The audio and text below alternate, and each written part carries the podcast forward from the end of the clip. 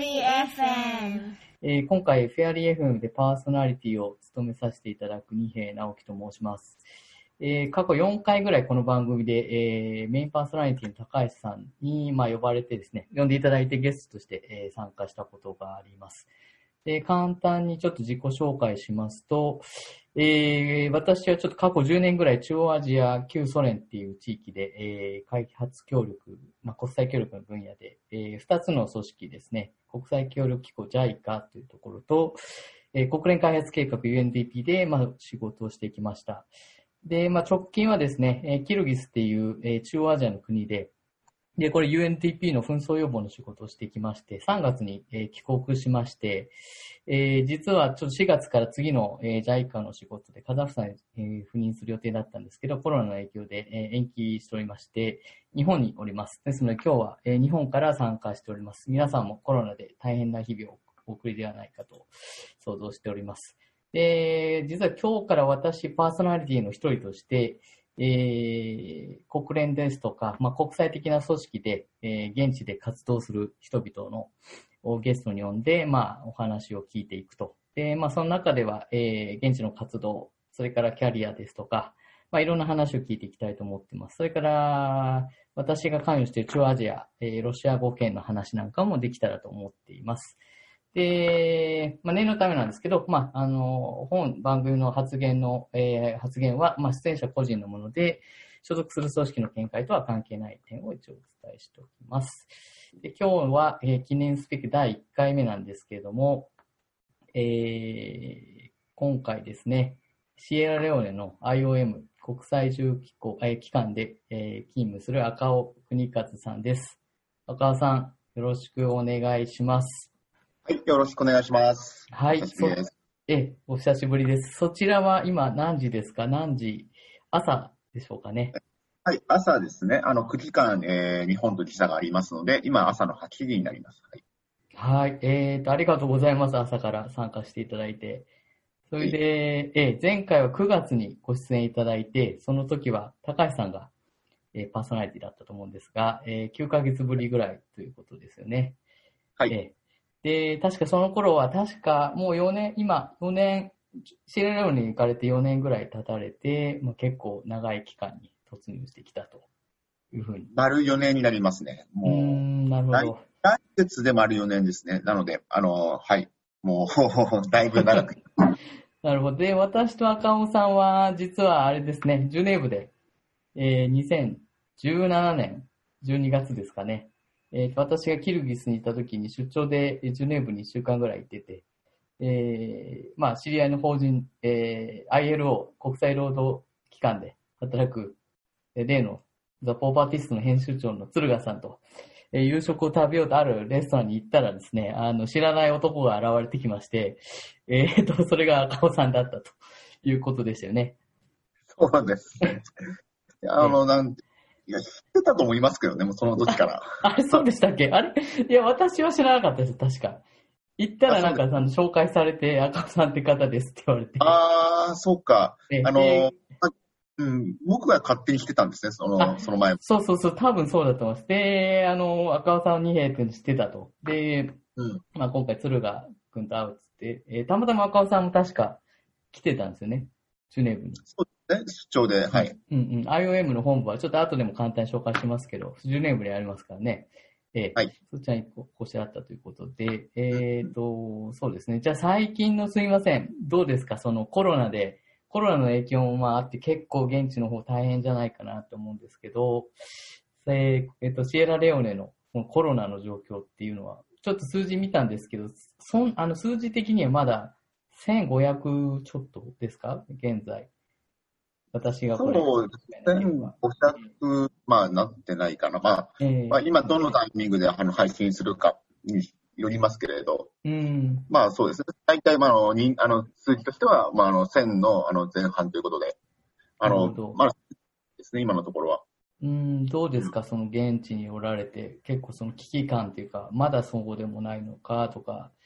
あるけど実態あんまり市民はあんまりその意識しちょっと足りないだとか、ちょっといろんな国で状況が違うと思うんですけど、シエラレオネの件日本じゃちょっと報道されることがなくて、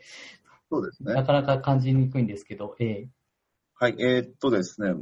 まあ、あの、人数自体は1300人ということが多くはないんですが、ただ、あの、まあ、アフリカのコンテクストで言うとですね、結構死亡者はまあ多い方かなと。まあ、53人。まあ、これはまあ日本と比べたりとかね、他の国と比べれば大した人数ではないですけれど、まあ、やっぱりアフリカ、まあ今回のコロナ、まあ少なからず6月の時点では、まあまあ前線してますし、まあ、あのーこのアフリカの、サブサハラアフリカの中で、まあ50人以上死んでるっていう国を見ると、まあその、まだ20カ国に満たない感じになってる中で、その人口700万人の、まあ、小さなシエラレオネで、それぐらい亡くなってしまっているというのは、ちょっと、まあ、その僕たち国際機関の方では危機感、まあ、特にそうですね、まあ、死亡率が、まあ、やや高いなってことで、あ危機感を持ってます。ただ、あの、市民の方々は、あの、特に、もう疲れてますよね。そのコロナ疲れというか、うん。もうなんか、ね、マスクをしろっていう形で、一応、セーターを出してはいますけれど、まあ、つけてる方っていうのは、まあ、正直、まあ、3割いないのかなと、まあ、いう感じで、ほそれは私の努力不足もあるのかなという気もしますけれど、まあ、うんややまあ、もうなんていうか、日々の生活がかなり、えー、元に戻っちゃってるっていうのが、まあ、現実かなと思います。ど。なるほど。そちらも非常事態宣言みたいな、まあ、ロックダウンというのが、そういう自粛期間もす終わってるわけですよね。えーっと、ロックダウンは継続中ですね。あ、そうなんですね。すみません。ええあの、ただ、あのー partial lockdown っていうので、朝の6時から夜の9時までは移動が OK。で、まあ、 district 間、まあ、日本でいうの県、県ですよね。県の境目を越えた移動というのは、パーミットがないとできない。まあ、っていう、まあ、制限はありますけれど、まあ、その間に関しては、まあまあ、うん、まあね、ソーシャルディスタンス守って、あの、ちゃんと生活していきましょうと。まあ、そういう感じになっています。なるほどですね。まあちょっとどうも、今私今日本にいるんで、報道がやっぱアメリカと、えー中国、それから東南アジア、せいまあヨーロッパはよく出るんですけど、ちょっとアフリカの様子っていうのはまあこれから来るよっていうことだから、やっぱりタイミング的には、ちょっとやっぱりこれからっていう感触はやっぱありますよね。こっちから見てても。うん。数字的にも。ど、ど、でも、そちらの中ではもうそれなりのフェーズに来てるんです。コンテあの、封じ込めみたいなそれなりにやってって感じですか？それとももうこれからですか？その医療崩壊みたいなのもうこれから来るかもしれないみたいな。うーん、そうですね。まあ、その、まあ、その、自分はあの、病院の医師ではないので、まあ、その、うんこれから第2波、第3波が来るみたいな話っていうのが、まあ、どれだけその、ぎ事実に基づくものなのかっていうのは、いまいちその直感ではわからないです。ただ、あの、まあ、シエラレオネの国として、どう動こうとしてるかっていうと、まあ、あの、まあ、他のアフリカ諸国と一緒で、まあ、あの、コロナがありながらも、なるべく通常の、なんていうか、生活を取り戻していこうという形で、まあ、あの、今から厳しくするというよりかは、その、普段の生活をちゃんと保ちながら、コロナと向き合っていこうみたいな形にシフトしつつあります。なので、その、まあ、の例としては、今の3ヶ月間、え3月から、あの飛行機、あの空港を閉鎖してるんですけれど、まあ、これがもう来月の頭ぐらいには、えー民間航空が再開するんじゃないかという感じです。あなるほど。のーはい。なので、昨日も、あの、自分、IOM っていうのが、あの、さっきあの、二平さんがご紹介していただいたように、ええあのーい、い、あの、いなんだ、移民とか、まあそういうことをやるんですけれど、まあ空港の支援というのも、実はまあ、コンポーネントの一つになり得る話で、まあその一環で昨日あの空港まで行って、その。航空、航空当局と、保健当局と、ええまあ IOM で、まあ一緒に合同ミッションで、あの、空港行って、まああの、どんな再開するにあたってどういう準備をすればいいのかみたいな話をしてきうました。ん、なるほど。それはあれですか、その検査の対応だとか、ええそう動線とか、か到着時の動線だとか、衛生だとか、そういうのも検討されてるんですか？全くそう、あその通りですね。やっぱ結局、その来た際に、まあ、もうと、あのーまあ、PCR テストを、まあ、日本と同じようにするんですけれど、まあ、それをどういう形で誰がいつやるのか、うんあのーちゃんと機材は揃ってるのか、まあ、あの、当然 PCR テストだけではなくてね、サーモメーターであったりとか、まあ、そういうのがちゃんと揃ってるか。で、まあ、あのーあのーね、やっぱ、ソーシャルディスタンスを、まあ、保つためには、まず狭い空港なんで、正直。まあ、どうやって、その100人、150人の、まあ、それ、それなりの飛行機で来た場合、まあ、人をどうやって、その、待機させていながら、動線を確保していくのか。まあ、そういうのを昨日確認を、あのー、航空当局の DG、あの、ダイレクタージェネラルと一緒にあの話をしていきまして、まあ、あの、これから、あの、来月に向けて3回ぐらいシミュレーション、トレーニング、および機材の供与等々やっていく予定です。なるほど。すごい大事なことやってますね。すごい大変そうですね。うん、でも本当に。今そちらってシエラレオネって、まあちょっと今回私もさっき勉強してさせてもらったんですけど、まあ前にも少しね、赤尾さんからお話聞いたことも何度かあったのであれですけど、日本人は少ないですよね、そちらって。そあの大使館もないから、大使館が確かガーナから遠隔で見てるような、日本大使館ですか。だから大使館の職員がいないから国際機関だとか、そんお仕事で行かれてる日本の方とか、総数はそんなに多くないと思うんですけど。そうですね。何でしたっけ？ええ。大体、うん、前後するんで、正確な人数は把握してないんですけど、まあ、うん一応法人登録をされてるのが、あ25人ぐらいだと言ってます。はい。うんうん、大体。なるほど。大体まだ現地におられるんですか？まあ帰った人はもしかしたら退避されたかもしれないっていう。そうですね。うん。今のところ JICA の方が、うん、えー、数名帰られたのと、あとは、うん、あそうです。ね、民間の方で、あの宗教関係者の方がいらっしゃるんで、まあ、そういう方も何人ですね。まあ、そういう形でやれやれますが、まあ、多くの方々はまだ残ってますね。あの国際機関っていうのは、まあまあ、こういうタイミングで頑張る人は、ね、まあ、まさに今、はい、そうですね、現地の人のために活動しなきゃいけないっていう時期だと思います。うん、えっ、とですね、まあ、前にも多分お話はされてるんだと思うんですけど、赤尾さんのちょっと IOM について私なりにちょっと振り返ったので、えー、っと、ありがとうございます。えー、っとですね、ここでちょっと画面、あ、すいません。ラジオの方は見れないと思うんですけど、えー、っと、えー、スライドにさせていただきます。見ながらちょっとお話したいと思います。で、まあ、先ほど、えー、お話、ちょっと簡単にあったと思うんですが、まあ、IOM 国際移住機関世界的な人の移動、移住の問題専門に扱う国連の機関ということで、国際機関ということで、設立を振り返ると1951年。はい。で、まあ、加盟国が169カ国、これ18年、2018年の情報で、事務局長がアントニオ・ビトリーノ氏ということで、2018年に、最近ですよね、2年前に変わられたんですね。ちょっとまあ、あの、アメリカの年配の方、結構、おじさんのような方だったと思うんですけど、えっ、ー、と、リフレッシュされたということですね。ちょっと後でお聞きしたいと思うんですが、まあ、本部は先ほど私が赤尾さんとお出会いして、おお会いしたジュネーブですね。で管理センターというのは、あの、本部のその、バックオフィスですか、がマニラと、フィリピンのマニラと、で、で中南米のパナマにあるということですね。これも初めてすみません、ちょっと知りまして。で、まあ、現地、現地の最前線の事務所が、えー、2017年末のちょっとえー、両方だと147カ国で、まあ、いろんな、えー、拠点があると。409点弱ある。で職員は1500人で、日本人の方は、まあ、これも少し前ですけど、25名。その時短もおそらく赤尾さんも入られてるんじゃないかなと思います。で、毎年なんかその、開発機関いろんな報告書出してると思うんですが、IOM の場合はワールドマイグレーションレポートっていうリポートが毎年出版されて、まあその年々の移民、えー、人の移住に関するえー、特定のテーマを、まあ、出版物で、えー、出されて、まあ、世界に、えー、問題を、まあ、喚起されているというふうに、えー、理解しました。で、実は、まあ、ここには書いてないんですけど、今回ちょっと気に、えー、知ったのが、あれですね、はい、えー、IOM もともと、もともとはヨーロッパから、戦後に、えー、ヨーロッパからラテンアメリカの移住を支援するために、えー、設立されたということを知りました。えっ、ー、と、当初はしかもその国連ということではなくて国連システム外の、えー、欧州移住政府間委員会 ICEM という組織だったということで、後からより広くちょっとマンデートがラテンアメリカから世界各地に、えー、広がっていって、で、えー、2016年9月、この難民と移民に関する国連サミットっていうのがあった時に、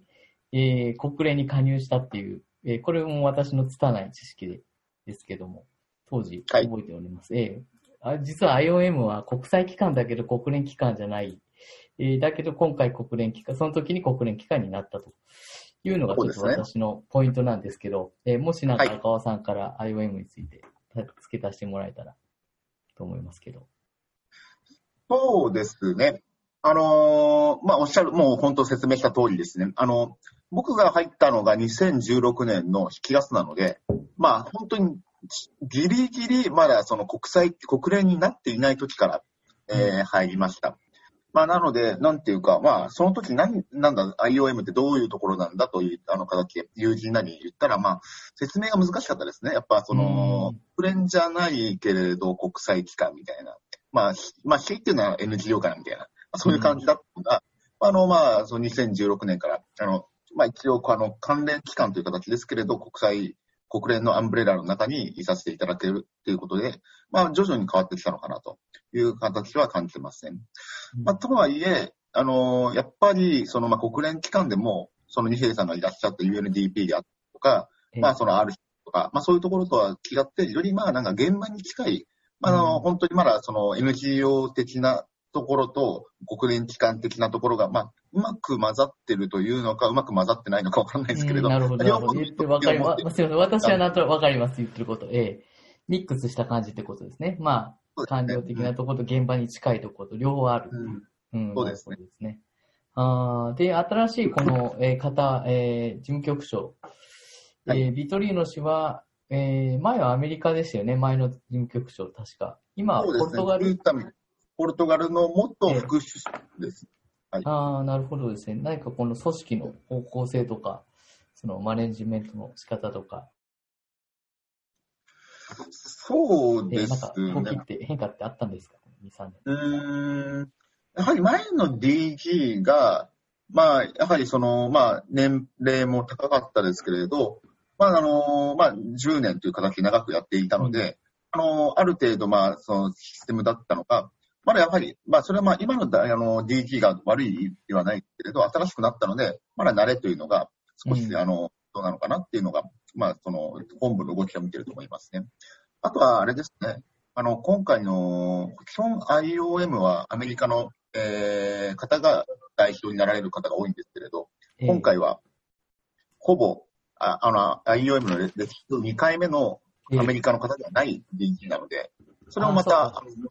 あの状況かなと思ってます。ああ、そうか。ほとんどの過去はアメリカから選ばれた人が来る。まあ、アメリカ人の方が来ることが多かっアメリカたけども、の方がダイレクタージェネラルとして、あのーさあの、選挙で勝つことが多いんですけれど、うん。まあ、2018年の時は、あのー当時のトランプ、当時が今もそうですね、トランプ政権の推薦された方が、ややちょっと、あのーまあちょっとむ、かたむちょっとあのー難しい感じだったので、まあ選挙で、なまああのーまあ選んだ時に、まあそうではなくて、今のあの、あの、アントニオ DG になられましたね。ああ、そうなんですね。あートランプ政権のまあ、影響というか、まあそそういう、れがあったのかなと、まあぼ僕がそのなんか偉そうなこと言うことはないんですけれど、うん、なるほど。ツイッターでちょっとムスリムに対するちょっと過激な発言があったりとか、あそういう方なんだかそのトランプ政権の、まあ、政治的な影響が、ちょっとネガティブに影響した可能性がある。まあねそうですまあ、ちょかね。っとわかりませんけどね、そこはせ、えうん。えなるほど。そうですか。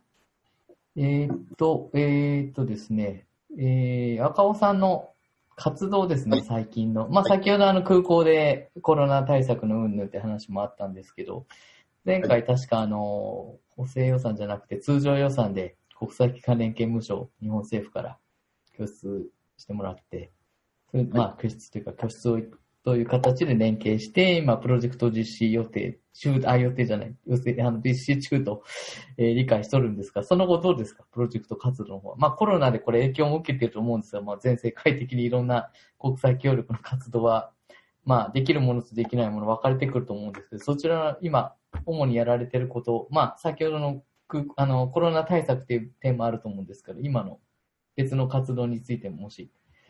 えー状況など教えてもらえたら。あ、はい、わかりました。あの、まあ、あの、さっきあの、二平さんがおっしゃったように、えー。まあ、昨年からあの、私たち、あの、IOM シエラレオネは、えー、日本のその通常予算3年プロジェクトですね、一応、うん、あの、で、あの、若者の、その、雇用を確保しようと。まあ、その心としては、あの、その、なかなかシエラレオネとかアフリカの人たちっていうのは、まあ、仕事がないっていうことで、よくその、アメリカ、アフリカから、あの、ヨーロッパ、アメリカに、あの、まあ、移動していくと。まあ、それがまあ、普通の通常の、あの、なんか移住ではなくて、まあ、いわゆる本当に、あの、トラフィッキングに近い形、まあ、本当にトラフィッキングの方も含めて、あの、まあ、し、あの、合、非正規移民という形で行ってしまうので、まあ、そうではなくて、まあ、この国内で仕事を見つけていきますというプロジェクトで、労働、職業訓練、及び企業支援っていうのをさせていただきました。あさせていただいてます。うん、で、そのプロジェクトは今1年経ちまして、まあ、あのー、まあ、うまくいってるところ、まだこれからっていうところがありますね。えー、うまくいってるところに関しては、まあ、あの、企業支援に関しては、かなり、あの、順調に進んでますね。あの、若者の企業支援で、あの、ILO と一緒にトレーニングを今、あの、組んでやってます。なるほど。つい先週、あの、その、実際にトレあのトレーニングをするためのトレーナーのはもう昨年選定されたんですけれど、トレーニー、うん、誰を受けるのか、全国で、えー、3400人ぐらいあのアプリケーションいただいたんですけれど、まあ、それの書類審査、およびあの面接が終わりまして、ええ、まあ、あの、選定した起業家が見つあの選定されたので、今からトレーニングおよび起業支援をまさに開始し始めました。ああ、素晴らしい。これ、あれですか、今コロナの時期だから、衛生面に気をつけてとか、いろいろスタンダードも変わってくるんじゃないですか？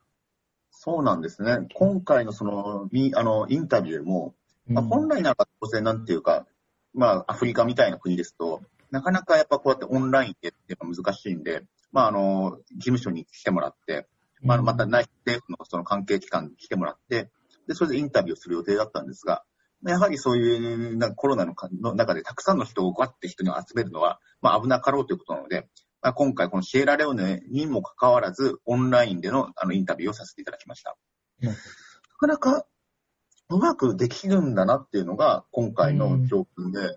そのシエラレオネ政府に、まあ、その現地でそのコーディネートしてもらって、そのまあ、その首都じゃないところでもやってるんで、で、その彼らと、あの、ズームじゃないですね、あの、チームズですね、マイクロソフトチームズだったりのないで、で、それで、はい、あの、マイクロソフトの、はい。はい、あの、オンライン上でインタビューをする。で、あの、それのコーディネートは政府にやってもらうというのをしたところ、まあ、なんとかでき、うん、なんとかもちろん大変だったんですけれど、あの、しっかりと、インタビューでて、あの、選定できる。やっぱり、あの、今回のコロナで、まあ、いろいろ大変なことはありましたけど、僕たち正直なところ、こういうことはできないっていうか、まだまだ早いんじゃないかなと思っていたんですね、デ、うん、ラレオネにおいては。ただ、やれば、まあ、失礼な話ですけれど、できるんだな。うん、まあ、こうやってオンラインでインタビューとか、オンラインで何かするっていうことも、まあ、できてしまうんだなっていうのを、今回のシエラレオネの文脈でも、あの、すごい感じたんで、なかなかいい、なんていうか、発見があるタイミングでしたね。はい、なるほど。逆にまあトライ、新しいことをトライして、まあそれが、まあ試行錯誤だけどもなんとかうまくいったっていうのは結構大きい励みですね。うん、そうですね。あの、今までだったらね、もうね、もうキャラバンでその地方を転々としながらインタビューを組んでたんですけれど、まあそうではなくて、そう、ね、お金の面でもよあのよよかったなとかね。コスト削減、まあ効率、うん、効率的に、まあ目的が達成されたってことですからね。うん、よかったです。うん、なるほど。ただ今度、まあ実際に職訓練を受ける段階になると、さすがにあれなんですが、このちょっと具体的なトレーニングの内容はまあわからないんですが、その集まってやっぱりやらなきゃいけない部分も出てくるわけですよね。そちらも一部はオンライン化するだとか、そういうこともあるんですか？えー、っとですね、あの、オンライントレーニングの話は、今、あの、や、あの、話をしてます。うん、えっと、あの、職業訓練の、あの、セクターにおいたら、その、日本以外ですと、うん、えー、ごめんなさい。IOM, IOM 以外ですと、うん、あの、ワールドバンク、はい、あの、であったり、あユネスコ、うん、ADB、ああの、アフリカ Development Bank。FDB。あとは、あの、はいはい、あの、はい、えっと、ごめんなさい、今、ドアセさんと、あの、ドイツの。あ、GIZ?GIZ。GIZ。はいはいはい。GIZ。まあ、ここら辺がやってるんですけれど、うんまあ、こういう団体も、やっぱ、あの、この段階において、まあ、なんかできることないないのかってことで、まあ、その政府と一緒に、そのオンラインのコンポーネントを、あの、一緒に考える、あの、なんてコミッティみたいなのが出来上がって、あの、それをちょっと考えています。ただ、やはり難しいなと思うのは、やっぱり職業訓練って、その、例えば算数とか、社会とか、そういう基礎教育とは違って、手に職なんで、そのうんオンライン上で何か見せたところで、果たしてそれで技術の習得になるのかっていうのは、やや難しいので、まあ、できるところだけやっていくみたいな感じ感じになりますね。うんなるほど。この IOL、あ IOM が、えー支援している職訓は、あ職業訓練はあれですか、そのトレーニングは特定のその企業に、その企業でお勧めする、要はなんかある程度紐付きというか、そういうこと、まあ、またはそういうジョブマッチングみたいな、そういうのも一緒にセットで支援しているものなんですか？そうですね。あのーまさに、その、ある程度の政府、あの、民間企業との連携は前提とした、あの、コンポーネントですね。まあ、うん今回、あの、もう、あの、外に出てますし、あの、隠すことではないですし、ええあの、お伝えしますと、あの、伊藤忠さんの子会社のドールという、あの、はい果物、パイナップルとバナナとか、あの、はい。売ってる会社がありまして、えーあそこと、あの、IOM で連携しながら食事訓練を進めていこうっていうのが、えこのコンポーネントの、あの、聞くとなります。なるほど。つまり、なんていうか、なかなかやっぱその、JICA であっても、ええ。GIZ でもそうですけど、やっぱ見ていると思いますのは、どんなにいい食場訓練コンポーネントを専門家が作ってトレーニングをしても、まあ、それはまあ、すごい、あの、皆さんやってるんですけれど、なかなかいいトレーニングをして、いい経験を積んだからって、いい仕事に就けるかどうかっていうのは、また別の話うんだんな。まあ、それはまあ、なんかやっぱね、あの、その労働環境、そのね、あの、民、その民間セクターの動向が、やっぱね、あるから、どんなにいい人材いてもね、あの、雇う側が雇うだけのキャパを持ってなかったら雇えないよと。まあ、そういう話なんです。やっぱりそういうの、そういうのはやっぱちょっともったいないなっていうのが、ちょっと思っていたので、えもう当初からなるべくもう雇える、キャパのあるとか雇える可能性のあるトレーニングをフォーカスしてトレーニングをしていこうという、まあその、まあニーズから、まあ掘り下がったその職業訓練っていうのを、あの、今回トライをしてます。なので、まあそのトレーニングコンポーネントも、まあその民間企業さんとお話をして、そのまあうんドールさんですね。ドールさんとお話をして、まあこういうコンポーネントだったら雇いうるよというところを、まあトレーニングをすると。まあそういうところから話を進めてますね。うん。なるほど。あの、ドールってあの、ジュースとかですよね。アンジュースとかええパイナップルの缶とか、えー果た物まに、まあ、ファミリーマート、ファミリーマートに行くとそういうの売ってますよね。うんうんうん。でも、そっか、果物とか、そっか、を加工する、えー加工して売り出すってことですよね。マーケットに。あのー、まあ、僕はその、ドールさんの詳細を伝える立場にはいませんけれど、えーえーえーえだから、まあ、その、外部発表されている感じにおきますと、ーまあ、そうですね、もう、あの、こういう形で、であのー、シエラレオネで工場を作って、うんそれで、あの、ヨーロッパであったりとか、あのー東アメリカですね、東部アメリカの方に、あの、輸出するために、シエラレオネを拠点とした工場を作っていこうという話になってるので、まあ、そこの彼らと一緒にやるならば、ちゃんとした人材を雇う側の出口がありながら食事を訓練をすると。そういうことはできるのかな。なるほど。ああ、もうでも着々とプロジェクト活動が、まあ、身にな、身に形になってるっていうのはすごいですね。さすが赤尾さんですね。まあ、お一人でまあやってるわけではないとは思いますけれども、組織として、うんまあ、同僚と一緒に、現地政府と一緒に、結構大変な、うーん、プロ、まあ、プロセスって結構この、まあ、援助というか開発協力すごい大変なんで、それ一個一個進めていくっていうのは、これ結構計画してもね、変わっていく部分もいっぱい出てくるでしょうし、まあそういった中で奮闘しておられるってことで、非常にあの勉強になります。いやいや、こあのー、ありがとうございます。あの、二平さんを参考にしながらいつも、いやいやいやいや。ると、伝えしてるじゃないですか。そう、実はちょっと今日ね、いろいろ私も質問したいことがあるんですよ。いいですか？はい続けて。もちろんごめんなさいもちね。いや、ちょっと開発の話からちょっと変わるんですけど、はい。シエラレオネっていうのは、だからこ今、この世界的に、あの、人権、えー黒人、まあ、その、人種差別のあの、動きがあるじゃないですか。はい世界的に。で、はいまあ、シエラレオネっていうのは、まあ、もともとはそのイギリスの、イギリスの植民地解放の、解放して、その解放された、えーか、まあ、奴隷なり、その黒人奴隷等々が来たうん場所っていうふうに、まあ、で世界史でも昔勉強ちょっとしたんですけど、で、首都がフリータウンって今いらっしゃるとこですよね。はいで、で、だからいろんなその奴隷がこう解放されてきて、まあ、集落っていうか、まあ、その都市みたいになってって、それがまあ、国になってたわけですけども、そのそっちでもあるんですか？その、ブラックライブズマターみたいな、今回の動きのなんかデモだとか、その、なんかちょっと全然想像つかないですけど、そういう街の中で、そういう雰囲気が出たりもするんですか？それとも全然そっちにおいてはまだ、その件についてはそんなに表向き一歩あったならな。えっ、と、同僚とそういう話は、えー、ことはありますし、あー皆さんその関心はあるのかなとは思っていますが、うん。特にデモであったりだとか、うんそういうことは今のところ、あのー起きてはいないと、えー、理解して。なるほど。まあ、そうですね。あのーうん。まあ、一応まあ、そうですね。国としても、まあ、その、うんまあ、なんていうか、ちゃんと、うん、どうなんですかね。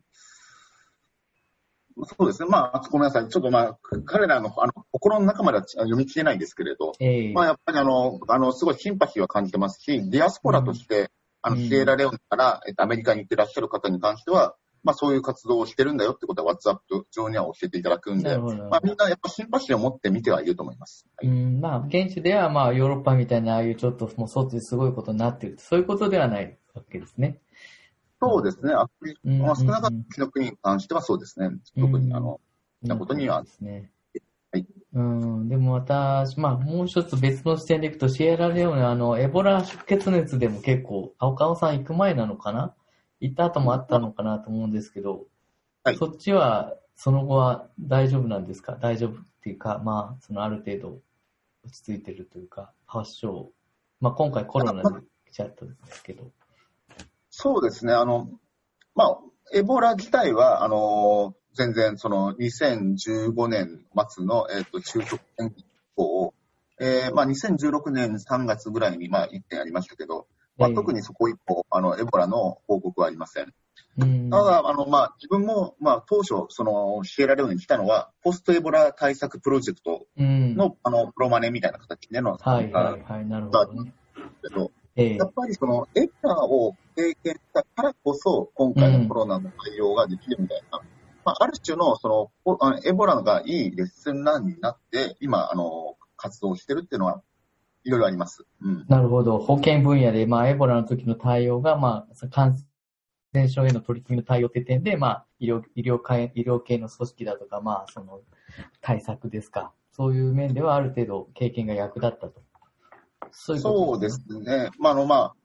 うん、まあ、保険だけではなくて、一般の人たちに関しても、その、まあ、エボラの、まあ、なんていうか、終最大ではないけれど、まあ、エボラの時に、まあ、もう全国で、まあ、そうやって、あの、ロックダウンをして、で、あの、手を、手洗い場所を設置して、うんで、まあ、何かあったら、カランティーンをする、みたいなことっていうのは、すでに経験してるんで、まあ、あの、また同じことが発生したのかなっていうことで、かなりスムーズに、このコロナ対、コロナ期を迎えましたね。なるほど。それは結構大きいですよね。国として、ね国民として、そういう慌てることなく、あうんの、ハンドウォッシュ、ハンドウォッシュセンターというか、あの、あれですね、バケツを用意して、ええ手洗いをするっていうのが、もうすぐ、あの、店の前、前々に並んで、で、まあ、なんていうか、手を洗ってないんだろうみたいなことはもう皆さん認識してるっていうのは、これはなんていうか、まあ、市民レベルで、やっぱエボラの経験っていうのが生きてるんだなというのは思います。はい。なるほどですね。あー非常に興味深い点ですよね。うん。うん。そのまあ、あ辺のの、エボラ、だからエボラ、えっ、と、シエラレオンとリベリアと、その辺ですよね。その辺の国々、なんかこうか。そうですね。シェーラ、リベリア、上のギニアという国。まあ、あギニアだ3カ国が、まあ、基本メインの、その、当時はね、ありましたよね。なるほど。はいうーん。なるほどですね。はあ、はあはあ、わかりました。じゃあですね、こんちょっと話がまた飛ぶんですけど、はい私がセレクトした最近の開発系ニュースっていうコーナー、ああ、はい。あの、作っ、勝手に企画したんで、そっちに移りますね。そうですね。えーはい。えーっとですね。これを、はい、スライドをちょっと赤尾さんにお見せします。気になる最近の開発ニュースまとめ、えー、二兵の勝手な主観で、えー選んでいますが、今回ちょっと4点説明させ、えー紹介させていただきます。はいまあ、まず一つはコロナの世界的状況。まあ、これがまだ続いていて、えー900万人感染者、えー死者がまあ47万人、先ほど私が見たまあ統計ソースですけども、でまあ、最近のこの傾向としては、えーまあ、アメリカがまだ人数的に一番多いんですが、増えてるのがやっぱブラジル、えーペルー、チリ、えーメキシコだとか、ちょっとそのラテンアメリカ系の国が非常にこう怪しくなって、かなり増えて大変な状況になってて、あとインド。もかなり来てますね。一時期前はロシアとか、まあヨーロッパだったんですけど、まあ今その感染の最前線が中南米、まあブラジルなんかよく日本でもニュース出るんですけどね。まあアフリカの方は先ほど、まあ国によってもちろん差があるんですが、比較的数字という面ではまだ少ない。今の時点では少ないけど、まあこれからちょっと、えー今後の動きをすごく注視していそうですね。ます。個人的に。はい。で、2点目、いいですか？ちょっと軽くこうおさらいして、後でちょっと赤尾さんに気になった点あれば、突っ込んでもらえたらと思ってます。ですで二つ目が、この WHO をめぐる動き。まあ皆さんご存知のこの、まあ国際保健機構、まあ国連の保健システムをこうサポートする世界的な枠組みでもあり、援助機関でもあるんですが、まあ、あの、拠出国、えー大手拠出国の緊急救国アメリカ、トランプ政権がこれを脱退するとニュースが少し前に、まあ、ありました。で、その後ですね、まあ、あの、そのウイルスのコロナの、えー独立調査を求める、えーオーストラリアもですね、まあ、ちょっと中中国との、まあ、WHO の関係に結構かなり、まあ、敏感になっておりまして、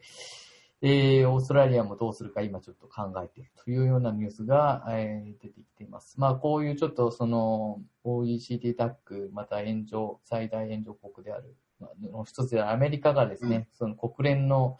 世界の保健システムをこう、まあ、司る組織から出るっていうのは結構インパクトが、まあ、ありますね。そしてそのコロナの中でということですので、で、最近のニュースを見ると、アメリカと、あそのアメリカの中で USID だとか、その援助関係する国務省か、国務省が WHO に代わる新しい何か連帯組織、連携組織をなんか決めたみたいなニュースは昨日ちょっと Yahoo で出てたんですけど、詳細はまだ発表されてます。私がちょっと知る限りは、えーされてなくて、えー何かその NGO 的な、まあ大きい NG、保険系の NGO なんかちょっとわかんないんですが、新しいのを作るというよりはどこかと、あの拠出先を変えていくっていうことなのかなと思いますけども、まあ WHO のような多国間の枠組みではないだろうと予想されるので、まあ何かちょっとその多国間の枠組みっていうところからずれていくのかなっていうふうに個人的には予測していますが、まだちょっとニュースが、情報が足りません。で、三つ目、これ、これは個人的にちょっと私は結構気になってて、イギリスの DFID っていうあの援助組織、えまあ、イギリス開発庁ですね、デパートメント for、えー、インターナショナルデパートメントっていう、あの、よく、これいろんな国で UK Aid from British People っていうラベル貼ってあの、支援している、えー、まあ、イギリスの JICA みたいな組織なんですけど、これがですね、さいあの、ボリソン、えー、そうが、えー、FCO っていうあの、フォーレンコモンウェルスオフィス、イギリスの外務省と統合すると、させるっていう発言を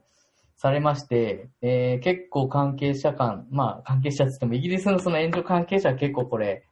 えー、大きい動きなんで、まあこの、これす、統合すべきじゃないと、イギリスのその援助ブランドを残して、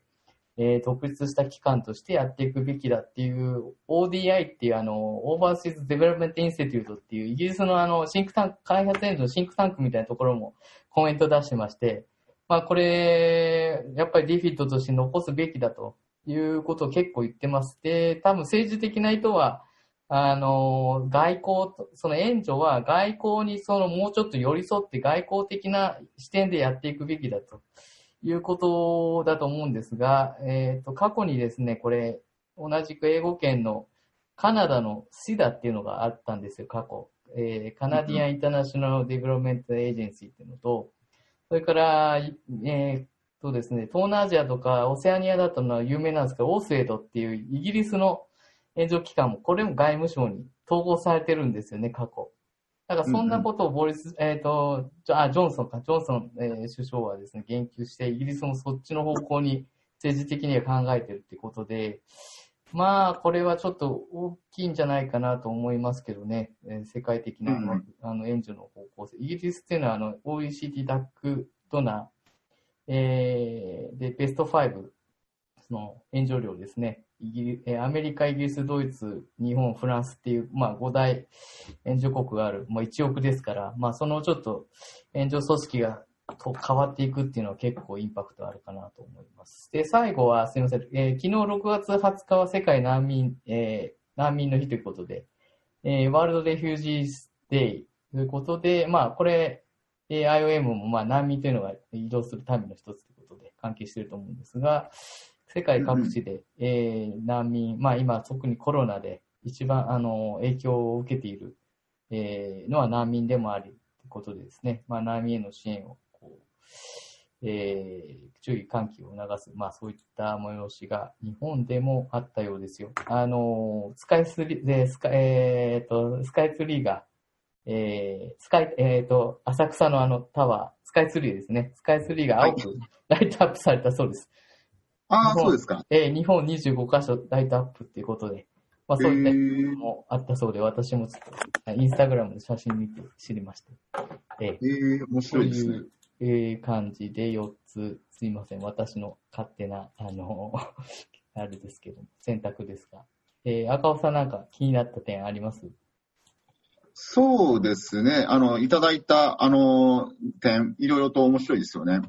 あの、まあ、特に、特にというか、まあ、の、まあ、パッと言いますと、えー、WTO の話は、うん、ちょっとまあ別、僕たちも国際機関の端くとして、えー、まあちょっと気になるところはありますよね。うん、ややこの、日本なのか、アメリカなのか、全世界的に、まあ WTO、強いては国際機関、国連機関に対する懸念というのが、まあ、広がっている捜査かなと。うん、これは、まあなんていうか、対岸の火器だと思ってはいけないんだろうなという形で、あのー、思ってますし、その、まあ、なんでこうなってしまうのかっていうと、もう僕たち、その国際機関で働いている人間が、まあ、僕たち国国際機関が何をしてて何をできないのかっていうのを、ちゃんと伝えきれてなかったから、うん、なんていうか、うん、変な誤解を生んじゃってるのかなと、個人的には思ったりしますんで、なるほど。うん、なんか、ちょっとね、やっぱその WHO がすごいやっぱ現場で活躍してるわけですよ。と僕はシエラレオネにって思うんですけれど、えー、まあ、そういう活動っていうのがやっぱなかなかブラ、あのー、見えなくて、一方で、まあ、ちょっと中国の話、まあ、実際にあれがどうなのかっていうのは僕は何も言える立場じゃないんでわかりませんけれど、えー、だけが、まあ、WHO は本来活躍していることが、まあ、なんていうか伝わってない。で、および、まあ、僕たち国際機関、二平さんもそうですけど、うん、あの、ね、できることとできないことってあるじゃないですか。うん、で僕たち別にその政府よりも偉いわけでも当然なく、はい、まだ一職員ですからね、現場では。はい。まあ、まあ、一職員でもそうだし、まあ、その団体として、国連とか DP とか IOM とかいう団体であったとしても、別にまあなんていうか、その政府との力関係で鑑みたら、まあ僕たちはどちらかというとサポートする側、その横にいてアドバイスをする側としてはいるかもしれませんけれど、意思決定をする立場にあるわけではないじゃないですか。うん。まあ、そういうようなことっていうのが、やや、なんていうか、まあ、国際機関、国連っていうのが、まあ、良くも悪くも、まあ、うん、ちょっとわかあの、普通の人には右側じゃないもんだから、うん、まあ、変な形で、なんていうか、その、コロナの情報を隠したんじゃないかとか、うん、あの、そこら辺をうまくコントロールできなかったのはお前らのせいじゃないかとか、まあ、そういうふうに言われてしまうのは、それはやっぱ、その本来僕たちがどういう動きをしていて、どういうふうに、あの、活動してるのかっていうのが、ちゃんと伝わりきれてないから、嫌な誤解を与えちゃったのかな、みたいな、いうのは思うので、まあ、それは、うん、WHO の話ですけれど、僕たちに関しても、ちゃんと伝えていかなきゃいけないんだな、というのは、あの、あれですごい感じました。そうですね、今回こうやって、あの、フェアリーで話してるのも、うん、もしかしたら、ああ、こういうことなんだなと、国際機関、まあ、例えば IOM いただくっていうのはこういうことなんだなとか、いうのを分かっていく。うん、まあ、これはまあ一つの小さなあれかもしれないですね。それに、あの、そのカウンターアクション。はい。えー、えー、えー、まあ、信頼を、組織、まあ、の信頼をっていう点が、まあ、結構ありますけどね。まあ、国際機関はこれも政治的な動きも、もう現場からも遠い世界ですけど、まあ、遠くて近いかもしれないんですけどね。いろんな国の思惑がやっぱり多国間協力のその枠組みっていうのは、えー、綺麗に決まることもあれば、そうじゃないこともあると。まあ、いろんな、お金のね、拠出のそのパワーバランスだとか、いろいろありますからね。えー、ね、今回ちょっと WHO のはちょっと事務局長だとか、うん、まあその中国っていう一つの大国との関係でいろいろ、まあ言われてるものに尽きないですね。えー、まぜ、そうですね、オーストラリア、ちょっとその、欧州と中国との関係っていうところでも結構ね、いろいろ輸出入の問題とか出てきてますから、うん、え注目がちょっとつきませんね、この辺。えー、他はありますか？ええ。他、そうですね。まあ、あの、SCO のそのディフィットの話は確かに面白い話ですよね。まあ、本来、例えば僕たちから感じても、このディフィットって、すごいなんかやっぱ開発に対してすごい真摯な団体だったな、みたいな感覚はあって、うん、まあ、あの、別に、あの、ジャイクがどうとか言わない、別にその、比べてどうこうって。はいはい、わかります。言ってることは大丈夫です。はい。大丈夫ですよ。やっぱりその実際にその彼らがと一緒にやったプロジェクトにおいては、うん、やっぱその成果であったり、インディケーターであったり、まあどれだけの効果があったのかっていうのは、まあ、うん、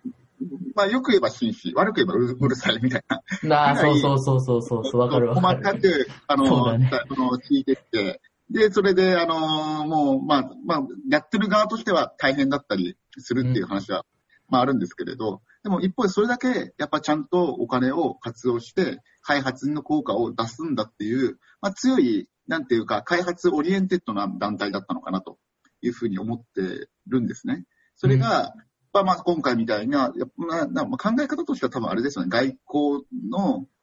国益にも資する開発みたいな。だから、ちょっとまあ日本の流れに近いのかなと勝手ながら思ったんですけれど、という形でちょっと開発 oriented なところから、まあちょっとそういう外交にも資する開発みたいな形にシフトするっていうのは、まあ世の中のトレンドなのかなと思う一方で、ちょっと寂しいなと、はい、思ったり。はい。なるほどですね。ああ、いいポイント。面白い。うん、そうですね。 DFID、もう現場にいると本当に、まあビジビリティも高いし、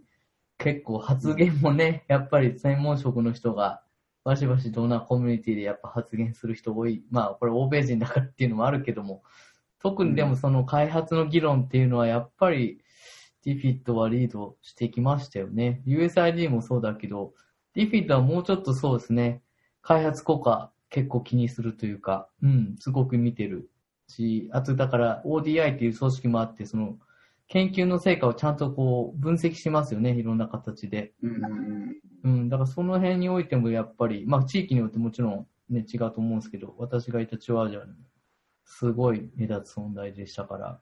ちょっとこの動きっていうのは、うん、えー、今後どうなるのかなと注視していきたいと思ってます。えー、そうですね。まあ、あのまあ、日本も、まあ、やっぱその、おなんだ ODA 対抗から開発対抗に変わった時に、まあ、少し若干そういう、まあ、いろ、なんていうか、そのシフトっていうか、その重重点の書き方っていうのが変わっていって、それは世界のトレンドなのかなと。まあ、僕たちみたいな業界はそれにえー、乗っ取ってやっていかなきゃいけないとは思いますけど、まあ、やっぱり現場の声とか、ちゃんと開発効果があるかどうかっていうのを、やっぱりしっかり見ていきたいし、それをちゃんと分かってくれるような人たちが、あのね、団体であり続けてほしいなと思ってます。うんはい。ありがとうございます。ちょっと、あと最後は、私ちょっと一つ付け足しあって、この波の日が、えー、6月20日だったじゃないですか。で、はい、実はですね、ちょっと、ちょっと前の6月18日っていうのが、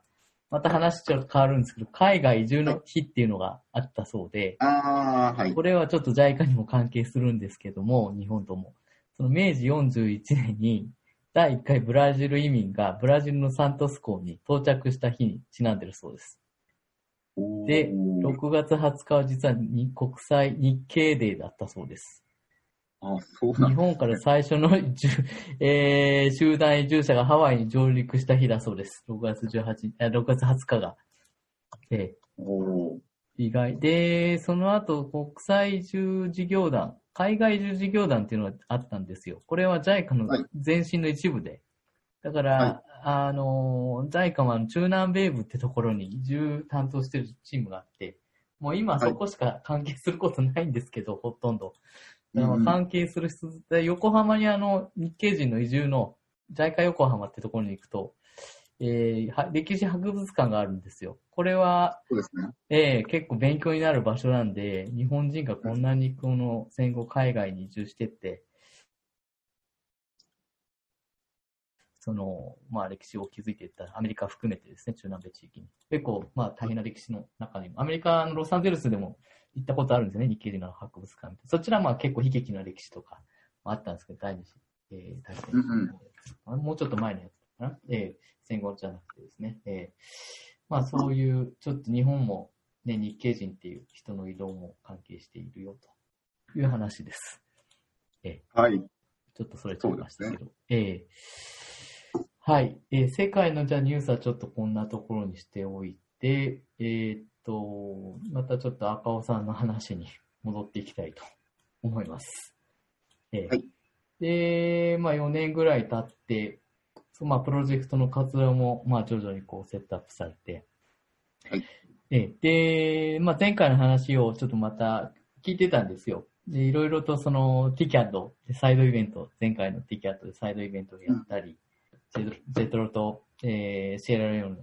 の投資セミナーやったり、いろいろ赤尾さんもいろんなことこう、いろんなパートナーと、あの、トライされて、えー実施されてきて、すごいなと、もう思ってて、あの、シエラレオンでいろんなことできたのは、まあ、IOF に赤尾さんがいたからかな、というふうに個人的にも見てしまうんだけれども、今後、赤尾さん、ちょっとそのシエラレオネで、まあ、プロジェクトを通じてやりたいこととか、そのコロナ対策でうんぬんとか、まあ、あると思うんですけど、なんか今今年ですね、こう、チャレンジしたい、まあ、ことっていうか、その現地でやってみたいとか、なんかまたあるんですかね、企画してることが。ああ、現今、シエラレオネですね。えーっとですうん、ね。なんでもいいですけど、シエラはい以外でもいいですけど、はい。あの仕事で今やろうかな、挑戦しようかなっていうのは、まあ、あのまあ、あの、あれですね、あのまおかまあの、起業家支援のコンポーネントを、まあ、いろんな、その民間企業と連携してやっていきたいなとうん思って。ます。何かっていうと、あのマイクロファイナンス、クラウドファンディング、はい。こういった機関と連携をしていけるチャンスがないかなというのを今模索をしています。あのーなんでしょう。やっぱりその若者のこ起業を促進しようということで、まあトレーニングをやるとか、物をあげるとか、まあできなくはないんですけれど、まあ実際問題やっぱり最初の運転資金がないと、やっぱ彼らがね、ビビジネスやりますって言ったって、まあお金ないですみたいなところから何ができるんだって話あるんで、うんやっぱあの、最初のファイナンスっていうのは、やっぱビジネスをやる上には大事なのかなと。一方でマイクロファイナンス機関っていうのはシエラレオネにあるんですけれど、ええ大体まあ年利40%とか、あのーまあそれぐらいの割合で、あのー払わなきゃいけないんで、その最初の特にスタートアップの段階においては、まあその4割というのは、まあ厳しかろうと。まあ日本でも厳しいですよね。うんそういうところで、なかなかそういうその、さあスタートするぞっていう人たちに対するファイナンスが難しいと。とはうん一方で僕たちがグラントで上げてしまうのは、まあ継続性の観点でも問題があるので、いかそれはやめたいなということで、まあ今マイクロファイナンスの機関を、と連携をして、で、あの、彼らがお金を貸して、僕たちがそれを即支援するという、まあ、ややり方を少し模索してます。で、それが、なうーん、まあ僕たちのスキームだけではなくて、やっぱあのーうん、まあ、日本に日本の民間、日本のその NGO でも、そういう外国に対して、そのクラあのマイクロファイナンスの、えっ、と、ファンドを作るような団体があるんで、その団体と今連携できないかっていう話もしてます。ああ、で、そうです。あの、あできるできるならば、彼らがあのファンドを作って、そのファンドを、うんえっ、と、シエラレオネのクラウドファンディング機関、あごめんなさい、マイクロファイナンスの機関にお金を渡して、まあそのお金を使うことによって、まあそのローンの本来だったら4割、年利4割なところをそれ2割にするとか15%にするとか、そういうまあその貸しやすい状況下にしていく。で、僕たちはそれをあのトトレーニングをするなり、ちょっとまあ、あの利子の補填をするなり、まあちょっとまあその貸し倒れの話とか、まあそういうのをちょっと補填しながら、まあ一緒になって、あの、日本のマイクロファイナンス機関と、現地のマイクロファイナンスの機関と、まあ IOM で、まあやれるチャンスはないかなっていうのを少し考えてたりしますね。まだあ、の、お決まってないっていうか、まだ作りあまあ、過程の段階です。検討中ってことですね。ああ、まあ確かにこの、ファイナンスは大事ですよね。そのマイクロファイナンスか。その、学んだものを使、まあ、使ってそのビジネスを行うっていう、ええうん。これは多くの途上国で、まあ、課題になってるかなと思いますし、まさに、その、そ金融の制度と、その知識を、制度を作って、まあ、制度をこう整備して、で、さらにこのユーザーの、その知識を、えー、知識を深めて使えるようにしていくっていうところを、まあ、両方サポートしていくってことですね。そうですね。まあ彼らが、まあ僕らがそのお金をあげるんではなくて、うん彼らはやっぱ借りたお金なんで返さなきゃいけないと。まあそういう、まあ、状況下にお、まあだから日本の医者間の小さな小さなバージうんうョンですけど、んうん、わかります。あええまあそういう形にした、して彼らがあ責任を持って、まあビジネスをする。ただそのための、まあ運転資金は最初にちゃんと、まあなるべく、あの、リスクを下げて、あの、お貸しできる体制を作る。うんまあ、こういうことができるならば、仮にあの僕たちのプロジェクトが終わった後でも、まあ継続して借りて返して、借りて返してのらあのサイクルができるんじゃないか。というところで、まあ、なんていうか、可能な限り、ね、あの IOM とか、まあ、正直なんていうか、あの、か JICA と比べても、まあ、ちょっとまあなんか、あの、緊急支援的な色合いが強いんで、開発的なところってなかなか、まあ JICA と比べても、うん。まあ、勉強不足なところあると思うんですけれど、まあ、こういうところ、プロジェクトで、なんとか開発的な、つあ次につながるようなプロジェクトにしていきたいなと。それなんで、可能ならば民間の方々と、日本とシエラレオネと、まあ、他の団体でもいいんですけれど、マイクロファイナンスとかもやりながらやっていきたいなと思ってます。ああ、すごい、すごいですね。さすがですね。これはあれなんですか？前にスーダンに、でしたっけ？南スーダン、はいスーダン。その頃もこういうことやってたんですか？それとも今回初めて？今回初めてですね。これはうん今回初めての取り組みで、まあ、もともとプロジェクトのコンポーネントにファイナンシャルアクセスを促進するみたいなことは、あの、入れてたんですけれど、どうやるのかっていうのは結構模索しながらやっていました。で、まあ、あのまあ、幸い、あの日本の、日本でそういうふうなプロボノで、やっぱその、かあの日本で会計士とか、あのそういうふうな、あの投あのなんだ、あの、証券会社とか勤めてらっしゃる方々が集まって、それで、あの、アフリカの、あの、夜、アフリカのガーナだったりとか、ミャンマーとかにファンドを作りましょうみたいな、そういう団体があったんで、まあそういう方々が、ちょっとシエラレオネに来ていただけるならば、まあうまく面白いことができるんじゃないかなっていうので話をしてるという感じですな。るほど。すごいですね。今、このコロナで経済活動が停滞したから、その、停滞した人々、まあ、中小企業、マイクロ、MS、SME っていうんですかね。まあ、そういうところでもやっぱり金融ニーズは増えてきてるんじゃないかなと思うんですね。新しいその、エンプロイ、エンプロイだけじゃなくて。うん。うん。だからこれ世界的には結構その、えー IFC とか、世銀の IFC、世銀グループの IFC だとか、えーマイクロクレジットファイナンスの案件とか増えてきてるんだと思うんですよね、今。その、うんうんうん。新規スタートアップっていう視点だけじゃなくて、コロナ対、コロナ対、コロナのあの、危機からの復旧っていう意味でもですね、この分野かなり、あれ、全世界的に動き激しいんじゃないかなと思って見てますけどもね。えそうですね。えうん。まあ、あの、まあ、いろいろとやっていかないと、なんていうか、取り残されちゃうんで、あのね、なるべくいろんな人たちの知見を受けながら、僕たちも 変わっていかなきゃいけないなと思ってます。素晴らしい。さすがですね。他にもありますか？なんか、今年トライしてみたい。トライ。まあ、これ今、もう準備中のことだと思うんですけど、他にも。別にあの、仕事のことじゃなくてもいいです。あ、まあ、仕事で、例えば、あシエラレオネも結構長くなられたんで、うんその、IOM とか国連のキャリア的に、なんか次、そううん、そろそろみたいそうですね。な話もあるのかなと思って、突っ込んでみあはい。るわかりません。が。あまあ、やっぱ丸4年っていうのは長いなと、長いっていうか、まあ、まあそれをどう捉えるかと思い思いますけれど、まあ、それ、それなりに、まあ、自分なりに少しながら頑張ってきて、まあ、4年経ったんで、これはまあ、そろそろ、あの、自分のプロジェクトを誰かに引き継いで、うん。で、他のところに行って、またその経験を積みたいなっていう気持ちは今芽生えてきてますね。そうですね。あの、可能ならば、あの、より、あの、紛争影響の大きなところうんに、ちょっと次は行ってみたいなと。まあ、可能ならば。まあ、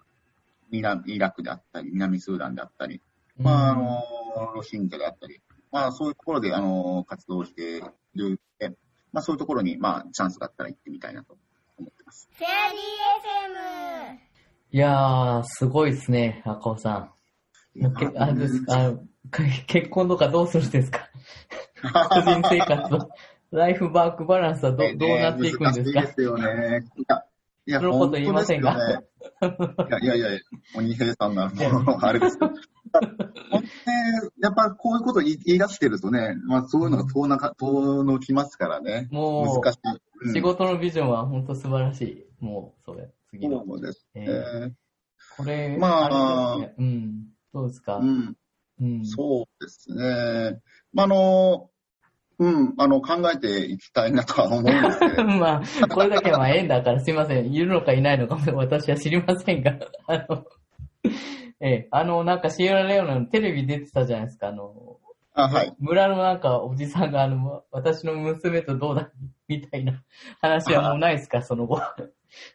その後ないですね。残念ながら。いやー、もうモテモテではないかと思ってるんですが、シエラレオネって。いやー、ちょっとね、モテないですね、これは。なんでしょうね、何かが足りないんです。いやいやいや、私 そそんな告白しないで自分で。いや、でもね、本当いや、でも本当あの、今回のそのフェアリーで、やっぱ面白いなって思うところって、多分仕事以外のところが面白いですよね。あの、そうですね。うんこの話まあぶっちゃけなんていうか、どのね、媒体でも、まあ結構みんな真面目に語るんで、まあまあなんていいんですけれど、うんやっぱその仕事以外で、まあそう、例えば、あのね、あの、結婚どうなのとか、あの、どう、あのね、そういう話とかって、やっぱ聞けるのがこのフェアリーの良さなのかなと。そうですね。うん。私は全然参考になる話があのできませんので、もう私もキャリア一筋ですから。あの うーん、まあそうですね。まあ僕に関して言うならば、うんそうですね。まあ一回、まああの結婚して、あの離婚してっていう、まあサイクルを踏んでるんで、え、そうなの？えーすいません、知りませんでした。すいません、失礼しました。そうでしたか。そうなんですよ。赤尾さん、俺聞いてないと。あれ？あそうなんあそうでしたかね。もう20代の3で結婚して、20で結婚して、はいえ、23から 30? 23から29ですね。20はいおー、マジっすか。えー。そうですね。なので、あのーまあ、あの、今回こうやって、あの、国際協力の世界に行ったのも、まあ、離婚したタイミングもあったんですよね。ああ、そうなんですか。あ日本でー働かなくてもいいかな、みたいな。あれ、最初って日本で仕事してるんでしたっけ？最初はそうですね。あのー、I- あの IT あ I、あ、あ、IB、うん、ね。はいはい。うんで、あの、働いてまして、で、まあ、あのーまあ、その 1, 1年目であの結婚して、おそれで、はい。あのーはい、あの、あの子供もできてみたいな、そういう感じだったんですけど、あの、まあ、29ぐらいで、まあまあ、まあ、うまくいかなくなったんで、まあ、もういいかな、みたいなおー、そういう経験あるんですね。ですね。もうそしたらもうちょっと、もうやりたいことやろうと。うーん。こっちの世界に、あの、飛び込んで、あの、JICA に最初、あの、あ入らせていただいて。からなんですね。最初あれ本部でしたっけ？そうですね。一番最初はそうですね。あのタイミングと、ええほぼ、このタイミングは一致してますね。ああ、そういうライフステージがあったわけですね。うん。なるほど。それはそれは、でもまあ今いろんなこと実現されてよかったですね。やりたいことが。形になまあそうですね。まあ、仕事の面ではっていう意味においては、あのう、ん徐々にやらやりたいことがやらせてもらってますし、うんまあ、あの、まあ、あの、決して、うん、なんていうか結構満足してます。ただ、まあ、その、ライフ、何生活、ライフ面になるならば、そうですねっていう話ありますよね。うん その、さっきのおっしゃったように。そんな、あの、いあのね、南スーダンとか行っちゃったら、今期どうすんのみたいな。まあ、でもまあ、ワークがライフって人もね、いますからね。まあ、そういう時期もあってもいいのかなって気もしますし。わかんないです。でもまあ、人道支援とか、まあ、その紛争地で仕事されたいっていうのは、まあ、ファッションもすごいし、でもやっぱり疲れる時がやっぱ来るんじゃないですか。ちょっとそういうところにいると。そうですね。もう疲れてますからね。でもそれでも次行きたいっていうのがすごいなと思って、そのさらに、そう、イラクとかスーダンとか、そういう大変な土地で、まあもちろん、はい、あのミッションはたくさんあると思うんで大事だと思うんですけど。まあ赤尾さん自身もね、体ちょっと無理しないでっていうのも、ええ大事かなと思ったりはしますけども。ええそうですね。まあ、あの、うん、あの、やっぱ結構この仕事やってて、ね、精神的に、まあ、た体力的な面はそんなに大したことはないと思うんですけど、まあ、精神的にたまに落ち込むとか、うん。まあ、やっぱありますし、まあ、そういう時に、なんていうか、ね、ちゃんと自分の中でリカバーする、なんか、術を持たないと、これどっかでなんかバーンアウトしてしまうなという感じは感じだからてるので。この、それは大事ですよね、仕事の中で。まあこれは別に開発だから、この業界だからってことじゃないかもしれないけど、特にやっぱりそういういいろんなストレス伴うね、環境で仕事するんで、紛争とか、まあテロだとか何が起こるかわかんない。それでずーっとやってるとやっぱりね、バーンアウトはしてしまうかもしれないんで、まあ普段のその東京にいてもそういうことはあるかもしれないけど、うん、まあ、そうですね。そうだえーまあ、なので、うん、まあ、なるべく、まあ、今僕も今月終われば、えーもうね、あの、5年、よ丸4年経ちますし、その前もスーツになって、まあ、だからまあ、アフリカ7年目に入るんですけれど、うん、まあ、そういう、まあ、経験を深踏まえて、なるべくバーンアウトしないと。うん、なんていうか、まあ、抜けるところは抜いていくという感じで、なんとか、あのー続けていくのかな。多分なるほど。あ、抜けていこうと思う、え思って、バーンアウトしなければ、ある程度、まあ、まだいけるんじゃないかな。あーうんあれ、赤尾さんは今おい、おいくつぐらいでしたっけ ?30 後半？私のちょっと下でしたっけ？上でしたっけ？いや、あの、先週、わかんない。西谷さん何歳だろう。西谷あの、私は先週、ええうん。あ、そっか、私、あ、そっか、先週誕生日でしたよね。おめでとうございます。誕生日で、ありがとうございます。ません失礼しました。あの37になりました。ああ、そっかそっか。じゃあ、83ですね。ハンマーですね。はい私80なんで、あの、あはい、ちょっとあれですけど。ええ全輩さん。いえいえいえ、うん、でも、すごい開発の現場では、すごい、赤尾さん頑張ってるなと思って、いつも応援しておりますよ。ええりがとうご私もちょっと赤尾さん見て頑張ろうかなと。いやいや、もう、もう、二平さんに、いや、いや本当、二平さんも早く、その、赴任がされて、また大活躍できるタイミング。でもこれは、だから、あ今回に関しては、なかなかやっぱり、あのね、二平さんがっていうよりかは、もう全世界的な問題ですから、なかなか難しですねいですね。うん。うん、まあタイミングを待って、まあ私にとってはまあ東京でね、時間が増えたんで、もう今4ヶ月目になりましたけども、3、4、5、6、うんうんそうですね。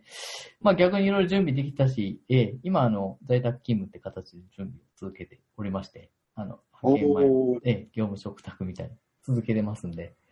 おええーそれでまあいろいろ現地の情報分析したり、引き継ぎもまあ長く、前任者がな延長してる、残ってるんで、あの、ああ、はいはいええ。私が行くカザフスタンっていうのは一人しかいないんですよ、JICA の。フィールドオフィスって昔あった、あの、昔っていうか、今もあるか。アフリカにも多分あると思うんですけど、ギニアビサウとか。いますね。もしかしたら多分、シエラレオネの師匠になったのかな？フィールドオフィスそうですね。昨昔年、フィールドオフィスから、うん。えー、人になりましたけど、うんそれまではフィールドオフィスのままで。あそうそう。だから私がカザフスタンはフィールドオフィスなんで、で、かつ日本人一人で、あの、私が一人の、うんだから今いらっしゃる方が伸ばして粘ってるんですよ。だからどっかのタイミングでは必ず行かなきゃ、ええ交代して、新しい体制でやるっていう、そういう感じです。いや大変ですね。うん、まあまあまあ、でもこうやってね、皆さんのいろんな話を聞けたり、あとあの、自粛期間中にあの、勉強会とかね、今、それこそ遠隔で、うんうん。3回ぐらい、あの、国際機関のキャリアセミナー的なやつと、一つ目は東大生向けの、えーああ、み拝見しまして、で、その後今度、高校生がやってる SDG のお家で、はいはいえー未来を考える会みたいのがあって、そっちではいはいあの、前、前職っていうか、キルギスで平和、平和とこの平和構築的なのやってたんで、SDG16 の話を高校生主に、えー朝活で一回したっていうのと、で、最近あの、在家の後輩がやってる、えー、えー、世界に飛び出す日本人っていうチャンネルが、知ってます。なんか、青柳知ってますよね。そうそう。あもともとはマラウイチャンネルっていうのが出発して、それで今コロナのうちに日本に帰国したら、まあ結構時間ができたんで、なんかその、どんどんやっていこうみたいな、今、すごいいろいろやってるんでしょチャンネル。うん、私も一回出させてもらって、それで、そうですね。うん、2週間ぐらい前だったかな。まあ、中央アジアのことを私は話したんですけど、まあ、そういった活動もね、まあ、できたんで、まあ、良かったのかなっていう気はします。そしてまあ、フェアリー FM でね、こうやって新しい、あの、番組を 担当することになりましたんで、ええいや、あで。の、やっぱりあの、ね、あの、逸郎さんがやるのと、ね、二平さんがやられるのだったら、まあ当然なんていうか、雰囲気も変わりますし、出てくる、なんか、もう、あの、どちらがいい悪いじゃなくて、やっぱ、ええあの、変わるとやっぱ、僕の、とか、あの、あの、あのゲストの人間も、何、あの、同じ人間でも別のメッセージが出てくる気がするんで、こうやって、うん。あの、いろんな方が、その、ファシリテーターというか、あの、モデレーターやられるのは、とても、あの、いいなと思いましたね、今回。いやいや、私今回1回目が赤尾さんですごい助かりましたよ。えー本当に、まあいろんないい話を聞けたっていう意味ですね。もちろんですけど。えーだから赤尾さんとはね、本当10分英語で会って、その後東京でに1回か2回かな。そうですね、お会いしうん、そんなにね、だから実際にお会いした時間は短いんだけれども、すごくいつも、こう、お互いにね、注目させていただいて、えー非常に嬉しいなと思ってますけどね。うん。いや、本当にあの、自分の友人も二平さんの友人と共通の友人が多いんで、まあ、いろんな情報が、あの、入ってきます。二そうですね。間接的にね。はい。はいはい。そうですよね。変な情報入らないように気をつけます。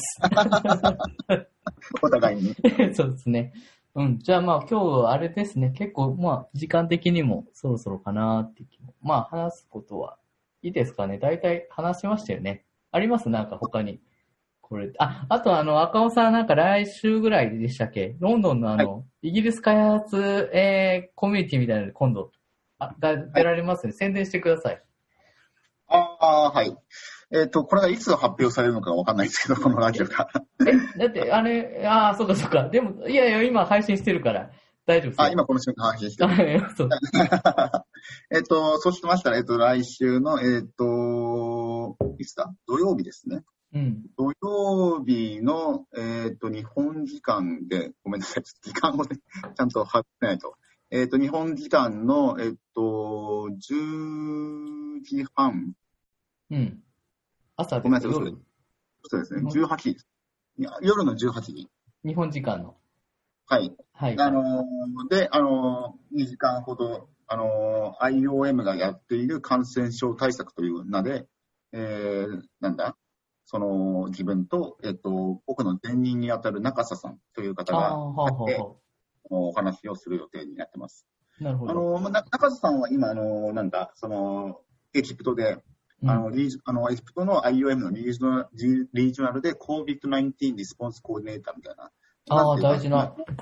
大事なお仕事ですね。うんや。ってらっしゃる担当になってまして、ええ。で、まあ、彼女は、まあ、エボラ対策の時にシエラとかリベリアでもやってると。まあ、まあ、僕もシエラレオネでやってると。まあ、いうことで、まあ、主に、やっぱ、そのコロナ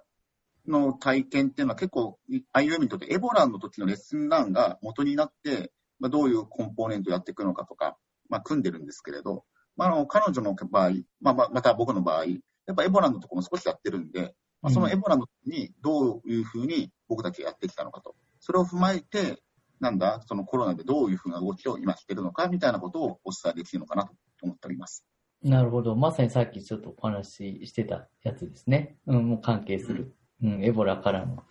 まあ、その今回の対応と。そうですか。すね。まあ、イギリスのね、開発コミュニティも結構留学生とか、メインに、あれですよね。留学、まあ、日本からその修士とか博士とか、